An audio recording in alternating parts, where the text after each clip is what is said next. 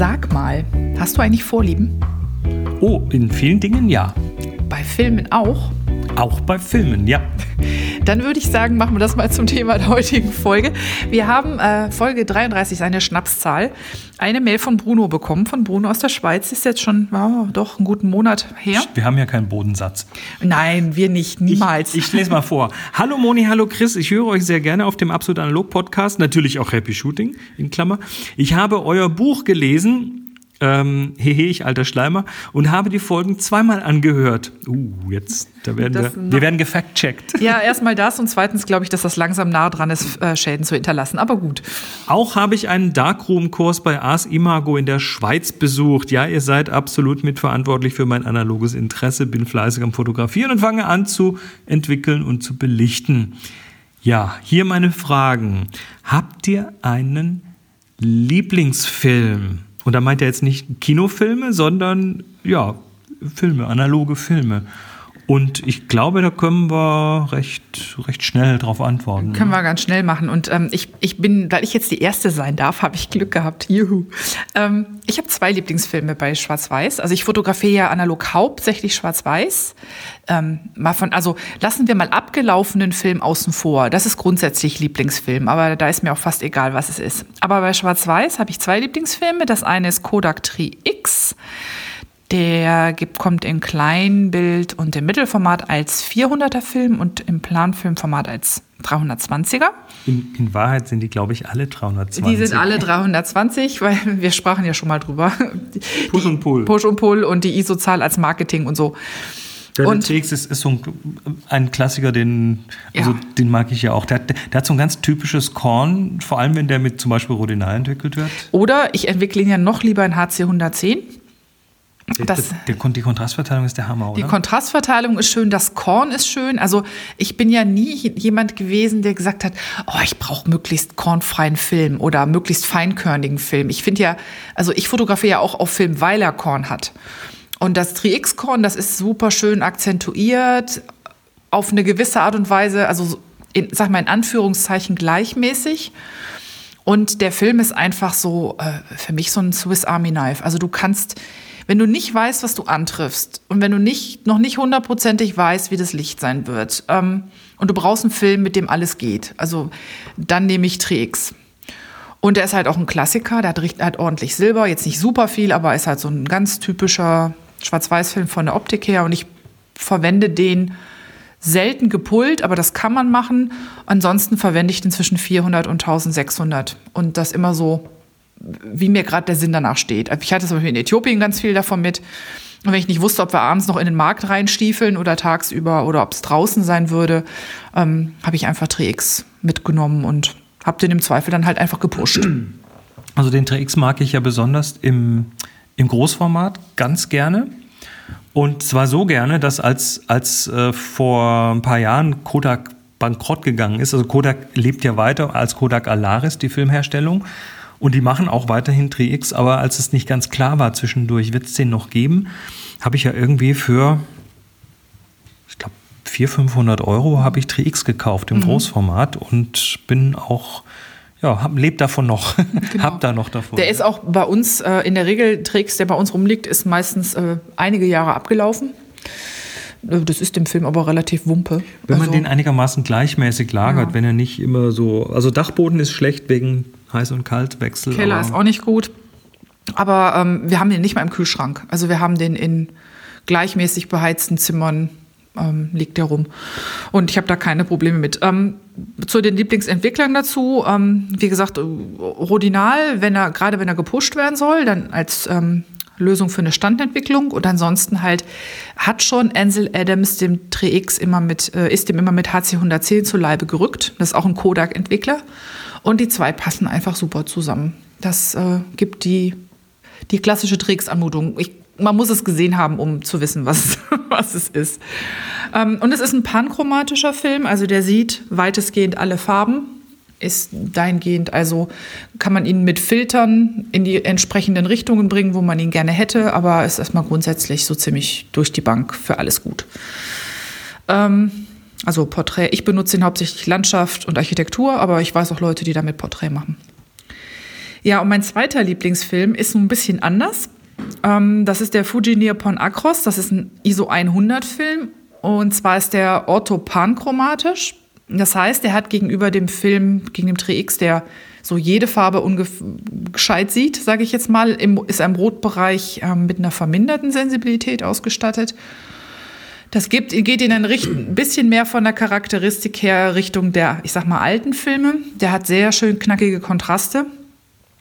Und äh, einfach den, ja, den, den Kontrastverlauf da drin finde ich jetzt persönlich wahnsinnig toll. Also ich habe mit dem schon unheimlich schön so Winterlandschaften, die von sich aus ja relativ kontrastarm sind. Ich erinnere da an unsere St. Peter-Ording-Ausflüge. Ähm, die kriegt man mit Neopan Acros so richtig, richtig schön knallig hin. Also der Film kann, kann sehr gut schwarz, der kann aber auch schön Grautöne. Ähm, er ist nicht so vielfältig. Der ist halt kein Film, den man pusht. Den setzt man bei ISO 100 ein und das ist es dann. Aber da ähm, ich bin unheimlich traurig. Fuji will den, äh, ich glaube, Ende 2018 auslaufen lassen. Aber nur den Großformat, Nein, oder? auch Komplett? leider auch den 120er. Der Großformat geht zuerst, äh, geht glaube ich zuerst aus dem Markt und dann kommt der 120er und ähm, hm. das halte ich ehrlich gesagt für eine Fehlentscheidung. Der Film ist großartig, vor allen Dingen, weil es auf dem Marktsegment der ähm, orthopanchromatischen Filme nicht besonders viel gibt. Da gibt es noch einige von Adox und das war es dann auch schon soweit ich das richtig im Kopf habe. Und äh, es ist ein Jammer, ja. Es ist ein sehr, sehr schöner Film. Hm. Aber das Problem ist halt, glaube ich, dass ähm, es zu wenige Leute gibt, die sich nach diesen Spektralempfindlichkeiten von Filmen orientieren, die halt einfach sagen, ich nehme Schwarz-Weiß-Film, Bums. Und dass Schwarz-Weiß-Film halt nicht gleich Schwarz-Weiß-Film ist. Hm. Und dass man danach halt äh, das, das halt auch auswählen kann, je nach Sujet, das ähm, wissen halt viele nicht. Und ähm, ist, daher ja. liegt das, daran liegt das, glaube ich. Also es, es steckt ja extrem viel Magie im Schwarz-Weiß-Film, weil, weil es eben Filme mit unterschiedlichen Charakteristiken gibt, die unterschiedliche Farben anders sehen. Ähm, und weil man da auch sehr viel in der Entwicklung nachher noch beeinflussen kann, was die Kontraste angeht, was die Ausprägung des Korns angeht und so weiter. Ähm, früher war tatsächlich mein Lieblings-Schwarz-Weiß-Film der HP5 Plus von Ilford. Das war quasi mein Go-To-Film. Da habe ich immer zugegriffen, wenn ich irgendwas Schwarz-Weißes machen wollte. Und damals habe ich auch noch nicht selber entwickelt. Da habe ich den dann, oder nur selten, dann habe ich den meistens im in, im, in der kleinen Stadt Horb zum Foto Kreidler gebracht und habe dem gesagt, hier mal bitte pushen auf 1600. Das ist ein 400er Film. Und ich weiß nicht, worin er ihn entwickelt hat. Ich gehe davon aus, es war wahrscheinlich Rodinal, weil günstig. Die meisten entwickeln in Rodinal. Oder ja. R09, was ja dasselbe ist. Ja, genau. ja. Und weil man das in 5-Liter-Kanistern kriegen kann. Genau, und der, der hat dann auch immer sehr schön mit, mit Korn geklotzt. Aber das, das Korn von der Anmutung, so schön wie der, den TX, schafft es nicht. Mhm. Schafft er nicht der HP5. Ich kann dem HP5 auch gefühlt nicht so viel abgewinnen. Ähm, ich finde die, die Kontrast- Kurve seltsam. Der hat andere Mitten. Ja, der hat irgendwie zu wenig Mitten für meine Verhältnisse. Also ich habe ich hab das Gefühl, er ist in den Mitten relativ breit und deshalb flau von den Kontrasten. Ja, das meine ich. Das mein, also er ist nicht akzentuiert um die Mitte rum. Drücken wir es mal so aus. Er ist nicht akzentuiert. Oh, das kann man schön rausschneiden. er ist nicht akzentuiert um die Mitte rum. Klingt wie Monika hat keine Taille. Also ich, ich bin ja um die Mitte rum akzentuiert. Bist du konkav oder konvex so, akzentuiert? Das will ich jetzt nicht sagen. Und äh, dann habe ich noch einen Film, den ich äh, gerne mag, wenn es um Farbe geht. Und das ist tatsächlich von Fuji, der Provia 100. Und den vor allem im Großformat. Mhm. Das ist ein Dia-Film. Das heißt, ein Positivfilm. Und damit hat er mehrere Eigenschaften. Die eine ist, er ist total leicht zu scannen, weil hat keine Maske. Hat keine, keine Orange-Maske wie die Negativfilme, muss also nichts invertieren, sondern einfach scannen und fertig. Ähm, und er fordert, nämlich es ist ein Diafilm und damit ist er von der Belichtung ein bisschen heikel. Er Man, möchte präzise Belichtung möchte, er möchte Präzision sehen, ganz genau. Also es ist jedes Mal so Provia verwenden.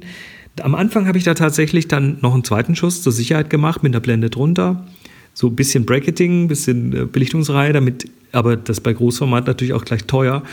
Ähm, mittlerweile habe ich da mehr Sicherheit, weil ich einfach besser weiß, wie man Belichtung misst. Ähm, ich bin ja, bin ja, nach wie vor extrem stolz. Erinnerst du dich an den Candlelens Workshop? Der ist ja schon ein bisschen her. Und da hatte ich noch meine alte Großformat, meine Graflex. Ja.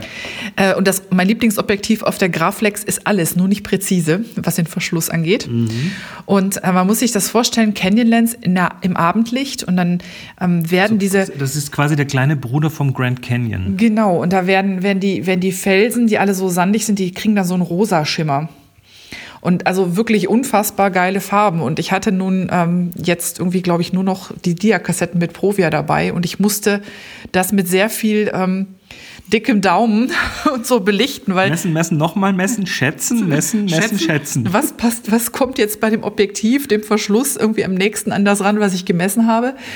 Ich meine, das läuft ja auch nicht mehr so hundertprozentig rund. Und dann ist das bei Sonnenuntergang, das heißt, das Licht ändert sich quasi minütlich. Genau, aber ich war so stolz. Ich habe ein wirklich ein wunderbares Bild in zartesten Rosa- und Orangetönen rausbekommen freut mich immer noch, äh, freut mich immer noch wie ein Schnitzel. Ähm, und das muss man mal, so ein Großformat Dia, und ich meine, Profia ist wirklich ein schöner Film, würde ich mehr Farbe fotografieren, wäre es mit Sicherheit einer meiner Lieblingsfilme. So ein Großformat Dia, das muss man mal jemand in die Hand drücken, der sagt, er braucht kein Großformat. Ähm, ja, so in dem Moment wankt der immer. Das, das war ja für mich tatsächlich auch so der Punkt, an dem ich dann ähm, schwach geworden bin, als jemand auf einem Workshop mal Großformat-Dias mitgebracht hat. Und die dann so, du hast dann so, so in so einer Folie drin, so ein Großformat-Dia, hältst das, also das ist einfach, das ist ein sagenhaftes Erlebnis, das einfach vor Augen zu sehen, hochzuhalten ins Licht und das, da durchzuschauen. Das ist, ja. Aber wir schweifen ab. Eigentlich ging es nicht um Großformat, sondern um Filme. Ja, aber äh, Filme haben eben Groß- und Mittelformatig und Kleinbild äh, auch so ihre, ihre eigenen Charakteristiken. Aber das ist so ungefähr das, was man was, was, wobei, ich will ja nicht irgendwie, also wie, so eigene Kinder, ne? Man will ja nicht sagen, dich habe ich lieber als, als nee. dich oder so. Nein, es, es, ist auch ein bisschen. Jeder hat so seine, seine Vorzüge und. Jeder hat seine Vorzüge. Es gibt auch immer, es gibt zum Beispiel auch Filme, denen ich äh, oft äh, schon hinterher getrauert habe. Neulich habe ich von einem äh, Teilnehmer äh, da nochmal zwei Rollen von bekommen. Also es gibt einen Film, den ich sehr toll gefunden habe, obwohl er sehr, sehr heikel war, nämlich den ähm, Rollei S3. R3. Äh, R3, pardon, sag ich schon S3. Ähm, S3 deshalb, weil er mehrere Schichten hat. nee. Ähm, das ist ein ähm, super panchromatischer Film. Das heißt, der hat äh, mehr Empfindlichkeit im Rotbereich, also nicht weniger, sondern mehr. Und sieht halt typischerweise in den Schatten noch sehr viel, weil da ja Infrarotstrahlung ist. Und ähm, ist ein heikler Film, der möchte drei Minuten gewässert werden, damit er überhaupt mal, ähm, ich sag mal, aufmacht und den Entwickler bis auch in die tiefen Schichten lässt. Aber dafür hat er, hat er auch wirklich ganz, ganz äh, spezielle Bildanmutungen. Besonders halt interessant, wenn man so auch in, in, in, Situationen, wo die Kontraste sehr hart sind, fotografiert, wo man in den Schatten noch Zeichnung will. Aber das sind so Filme, von denen darf man heute keine mehr vorschwärmen, weil da, da gibt's nur noch Leute, die haben so Restposten irgendwo gebunkert. Und da hat man, wenn man ganz viel Glück hat und hat ganz besonders nette Menschen, dann bekommt man vielleicht mal drei, äh, zwei, zwei oder drei Rollen geschenkt. Und er hatte noch so die Macke, dass äh, der zum Schluss häufig mit Emulsionsfehlern kam. Ja, äh, die andere, also die, die andere Marke, die auch Probleme hatte am Schluss, die es heute nicht mehr gibt, ist Efke. Die Efke-Filme, vor allem die aus der letzten Charge, die noch verkauft wurde, die wurden so ein bisschen, ich sag mal, mit der heißen Nadel gestrickt. Äh, wahrscheinlich hatten die da Geldprobleme schon. Und äh, die haben die letzte Charge einfach zu schnell abverkauft. Unreif verkauft sozusagen. Genau, so ein Film muss reifen, der braucht seine Zeit, bis, bis die Emulsion so richtig an dem Träger klebt. Und das war da nicht der Fall. Und dann gab es tatsächlich, also das, der, der junge Film war quasi äh, dazu auserkoren, wenn man den etwas zu unsanft behandelt hat, dass dem äh, beim Wässern irgendwie am Schluss die Emulsion abgerissen ist. Also tatsächlich sich gelöst ja, hat vom Filmträger. Gefühlt hatte man den Eindruck, man muss ja nur mal scharf angucken. Dann Schön war der aber von den Kontrasten und von allem. Efke war toll. Wunderschön. Also Efke ganz toll, weil ganz klassischer Film mit unheimlich viel Silber. Und da gab es auch eine ex extrem interessante Variante von, nämlich den IR 820 Aura. Das war ein Film, ähm, den man sowohl als ich sag mal, normalen Schwarz-Weiß-Film im ISO 100-Bereich fahren konnte, aber der auch ähm, infrarotsensibel gewesen ist. Das heißt, man hätte den mit einem dunkelroten oder Schwarzfilter verwenden können, um diese typischen Infraroteffekte zu bekommen. Also alles, was Chlorophyllgrün ist, normalerweise wäre dann weiß geworden weil ähm, natürlich der Pflanzen, äh, ähm, Photosynthese-Prozesse ähm, führen zur Abspaltung von infrarotem Licht oder von zum, zum, zum die Abspaltung zur ist falsch, zur Reflexion von oder emit, im, da wird Infrarot emittiert, wie auch immer, also raus. Und ähm, diese Infrarotstrahlung wäre dann halt, äh, dann den Film dann halt an der Stelle ähm, geschwärzt, beziehungsweise halt in Umkehr dann nachher ähm, hätte zu weißen Stellen geführt. Sehr interessant. Und Aura hieß der deshalb, weil dem die weil sogenannte. Man da deinen Heiligenschein so schön gesehen genau, hat. Genau, wenn, wenn, aber ich bin so schwer zu fotografieren, deshalb kommt doch der Heiligenschein hier drauf. Ähm, nee, der, dem fehlte die sogenannte Lichthofschutzschicht. Und das ist ja eigentlich ein, ein Antireflex. Ähm, es sind Farbstoffe, die eingelagert sind, die dazu führen, dass, wenn ähm, Licht auf den Film trifft, dieser Lichtstrahl nicht an der Rückseite des Films zurückreflektiert wird und dann um die Spitzlichter so ein Halo macht. Wenn, eine Aura. Eine Aura, genau. Wenn aber diese Schutzschicht nicht da ist, dann passiert das halt. Sag das nochmal dreimal ganz schnell hintereinander. Lichthofschutzschicht. Lichthofschutzschicht, Lichthofschutzschicht, Lichthofschutzschicht. Hat geklappt, bäh. ähm, ich habe diesen Film ein paar Mal verschossen und wenn man dann tatsächlich so in ich hatte so eine Toreinfahrt zum Beispiel in Wien fotografiert, wo von hinten das Licht durchschien. Und dann um, diese, um diesen Lichtsaum an dieser Toreinfahrt habe ich dann zusätzlich nochmal so einen Heiligenschein bekommen. Und das kann sehr überirdisch aussehende Bilder geben.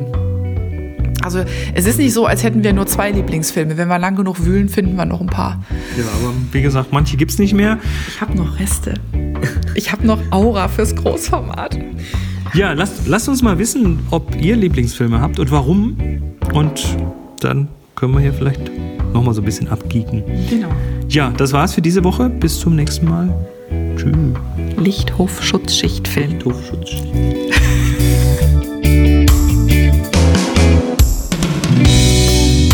Absolut analog ist eine Viewfinder Villa Produktion mit Monika André und Chris Marquardt.